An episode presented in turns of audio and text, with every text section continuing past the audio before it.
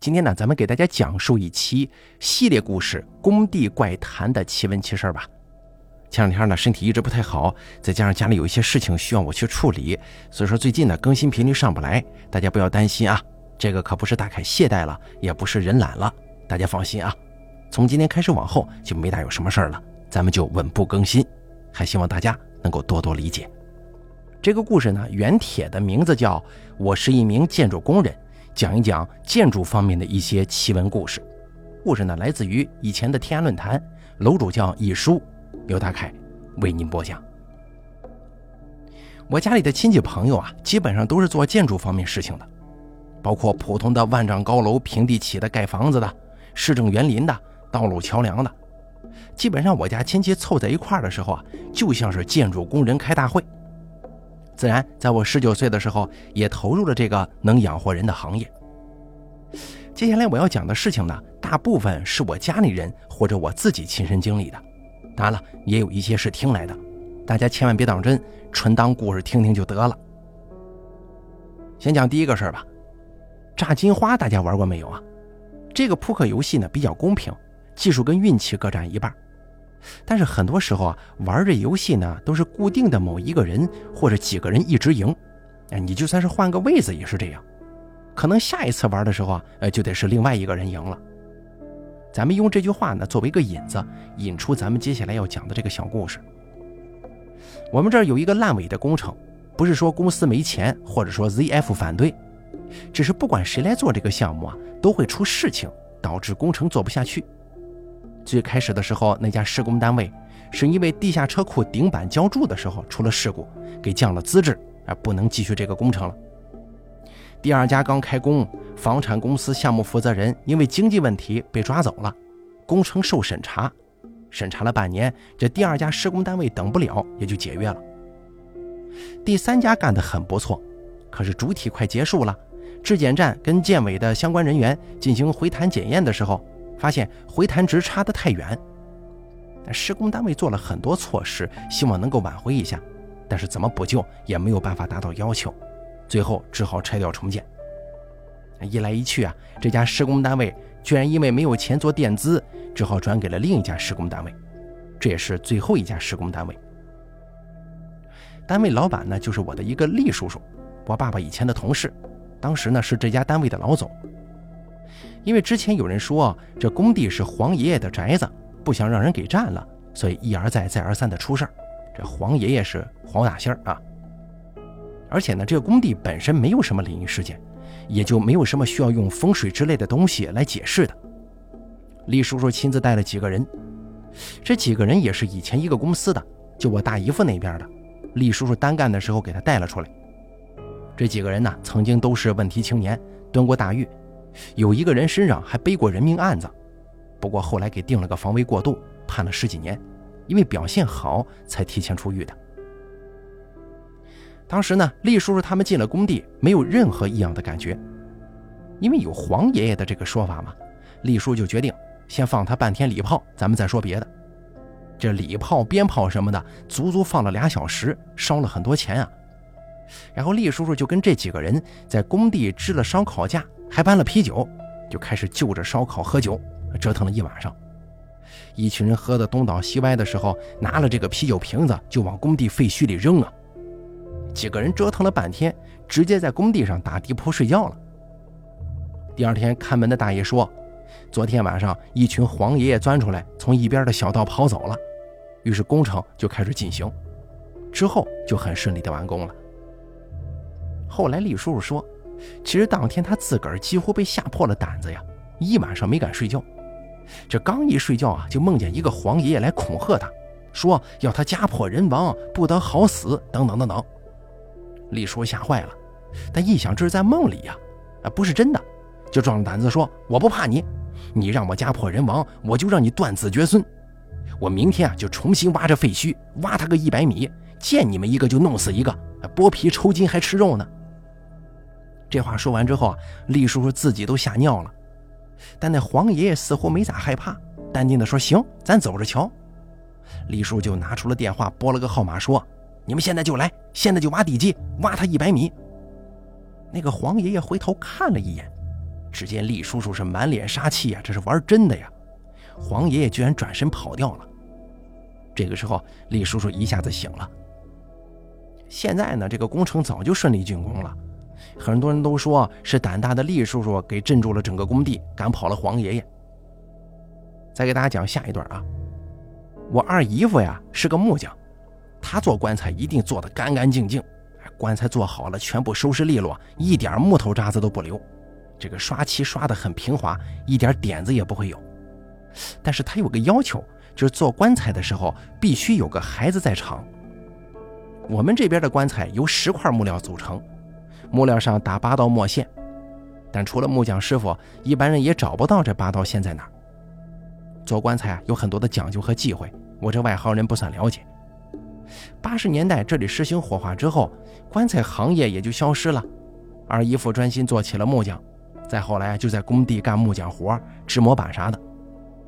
其实呢，像我姨夫这一辈子也就做了一口棺材，做完之后就没人用棺材了。事情就是我二姨夫做这个棺材的时候发生的。当时呢，二姨夫的父亲已经洗墨斗子不干了，二姨夫也出师了。相对于他父亲来说，二姨夫是青出于蓝，不仅技术方面了得，对行业的忌讳呀、习俗啊研究的也是很透彻。啊，正准备收拾行囊去国际大都市打拼的时候，有个人找到他，专门做个棺材。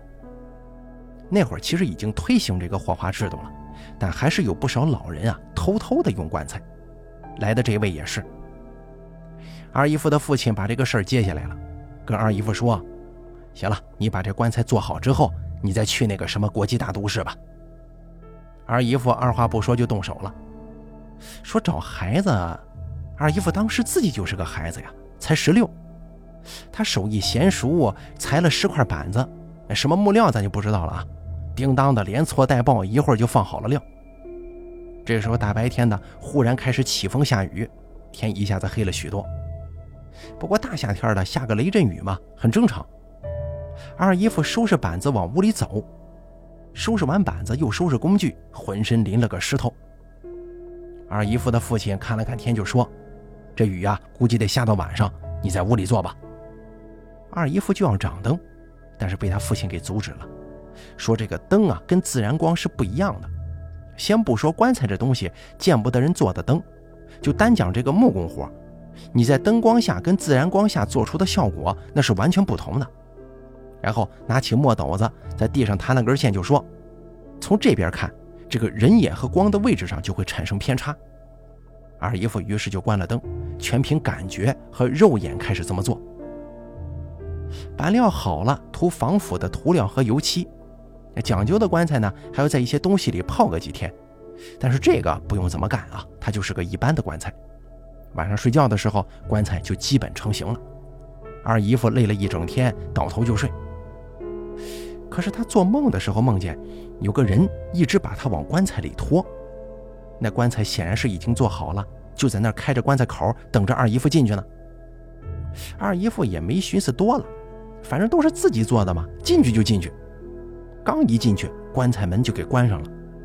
紧接着他就感觉到好像有什么人抬着棺材这么走了起来。二姨夫眼前一片漆黑呀，只好游着去。感觉棺材被放下来了，他就往外爬，一抬棺材顶，发现棺材居然被人钉住了。二姨夫梦中那个郁闷呢，寻思了半天也没找出个路子来，这才想起钉板子之前没拿墨斗子弹上八道风线，坏了，肯定是出了事儿了。这个时候，二姨夫就被他父亲给喊醒了。他这一醒过来吧，就浑身感觉不自在，难受巴巴的，眼皮也睁不动。二姨夫的父亲说：“你看，你还是不行吧？昨天我就注意到你这个事儿了，故意没告诉你。”也算是给你提个醒，以后做事情认真点儿这棺材啊，你做外封印吧，今天也别做完，等买家来了再说。后来买家来了，看棺材做的差不多了，就等着做好直接带走。但二姨夫的父亲表示，明天吧，天一亮给你们送过去。但是来人就说没事我们在这等着，晚上带回去。二姨夫的父亲说，晚上不走棺，你们呢，要么回去，要么找人另做，反正今天晚上这个棺材你们指定带不走。买棺材的人一听，轴上了呀，只好回去。二姨夫就问他爹：“为啥不能让人家带走啊？这不都做完了吗？”二姨夫的父亲就说：“来请棺的那个人呢，面相上有些阴，怕是晚上抬不动这个棺材，怕半路上啊给没有房子住的魂占了。”二姨夫一听，赶紧问：“真的假的呀？”二姨夫的父亲就说：“这是真的，也是规矩。”紧接着，二姨夫的父亲就讲了一些做木匠的时候需要注意的事情。首先就是本身不能有邪念，自己行得正，坐得端。到了工地，在自己那儿弹几道风线，一是防一些小人和灵物，二是要提醒自己做事方正。这个木工做活呀，要灵巧，要注意安全，万万不能见血。就算是出血了，也不能留在做的东西上。供鲁班爷没有牌位，就在心里供，这个信就有。做事情也要和气。千万不能跟人斤斤计较。二姨夫记下了这些事情之后啊，第二天就出发了，开始了自己四十年的木匠生涯。而那口棺材呢，也顺利的找到了主人，平安入土了。咱们接下来呢，再给大家讲一个关于海港的这么个事儿吧。这个港口的布局是这样的：两条大马路呈直角交汇，交汇处就是这个港口。港口刚开始建的时候啊，出现了白纸人扛尸这个事儿。本来建港口有纸人从海上飘来是好事儿，但怪就怪在这个港口刚建的时候啊，是四个纸人抬着一个纸人从海上飘来的。之后的晚上发生了很多很多的事情。现在要讲的是十年除夕晚上的事情。那天晚上，我朋友广丰值班，在我们这儿，即便是港口除夕夜也不会留很多人的。算了算，这个港口在除夕夜的时候只留了有十几个人，所有的货运单位都停了，港口就跟死了一般宁静。这样的宁静一年只有这一回，但其实啊，那个时候并不宁静啊，电闪雷鸣、狂风怒吼的，海哭的声音完全要诡异于鬼哭。除夕这天晚上确实没有事情，这广丰跟他们吃了饭就开始打牌，手气好，赢了不少钱，喝多了就去上厕所。可是刚一出门，就看到一艘巨轮无声无息地驶了过来。广丰骂呀：“这什么玩意儿啊？怎么连个动静都没有？”冲着码头就跑。结果跑过去一看，那个轮船也跟死了一般安静。你说这大除夕的，忽然跑出个轮船来，真让人头皮发麻呀！广丰还寻思，生化危机啥的不都这样吗？一艘轮船突然靠岸，然后丧尸成群结队的跑出来。这个时候，其他人跑出来了，说接到电话要我们上去查查这艘船，因为这个船呢，在很多地方都停靠过，都是停停就走，而且这艘船呢，没有任何标志，不知道从哪儿来的，不知道要去哪儿，而且最最关键的是，今天傍晚的时候，这个船呢出现在了大连附近，然后八点来钟又出现在了威海那边的港口，而现在半夜居然又在我们这儿出现了。速度是不是有点太快呀？广丰他们就更害怕了。好在人喝多了酒，就壮着胆子去看看呗。刚开了巡逻艇，那艘船呢就起航往南开去了。于是广丰他们立马就有了借口，赶紧跑回去跟上级说：“船不在这儿了，往南跑了。”还有一次也是发生在十年近期啊，一辆运矿的大车闪着大灯冲进存矿场，撞在了护栏上。大家跑过去一看，开车的竟然是去年失踪的某个司机。这家伙死了一年了，还记得开车回来，跟二战的时候那个死了好几年又开飞机回去的战士有的一拼呢。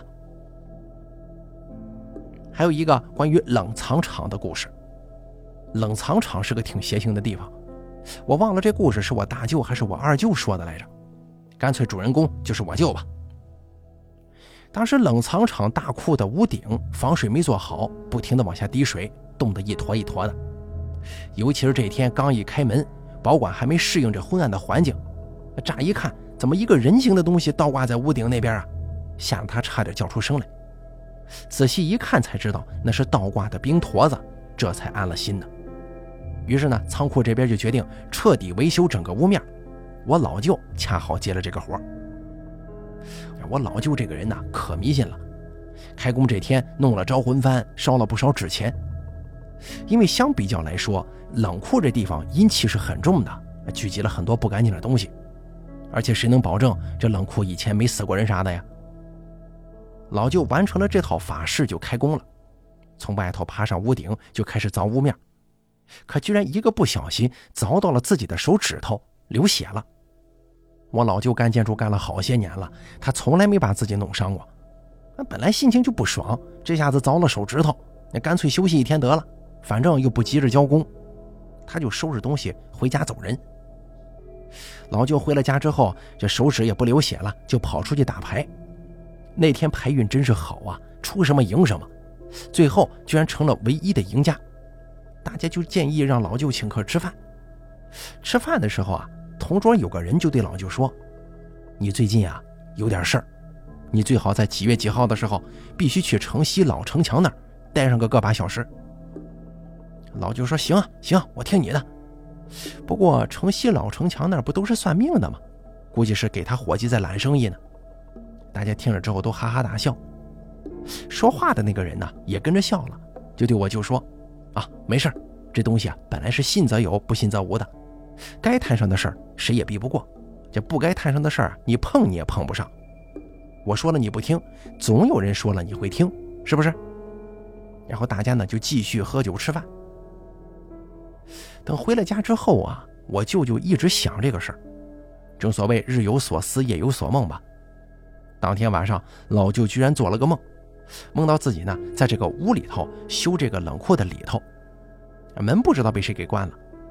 里面温度很低呀，老舅又只穿了一个夏天的单衣，不论舅舅怎么敲门喊叫，都没人理他。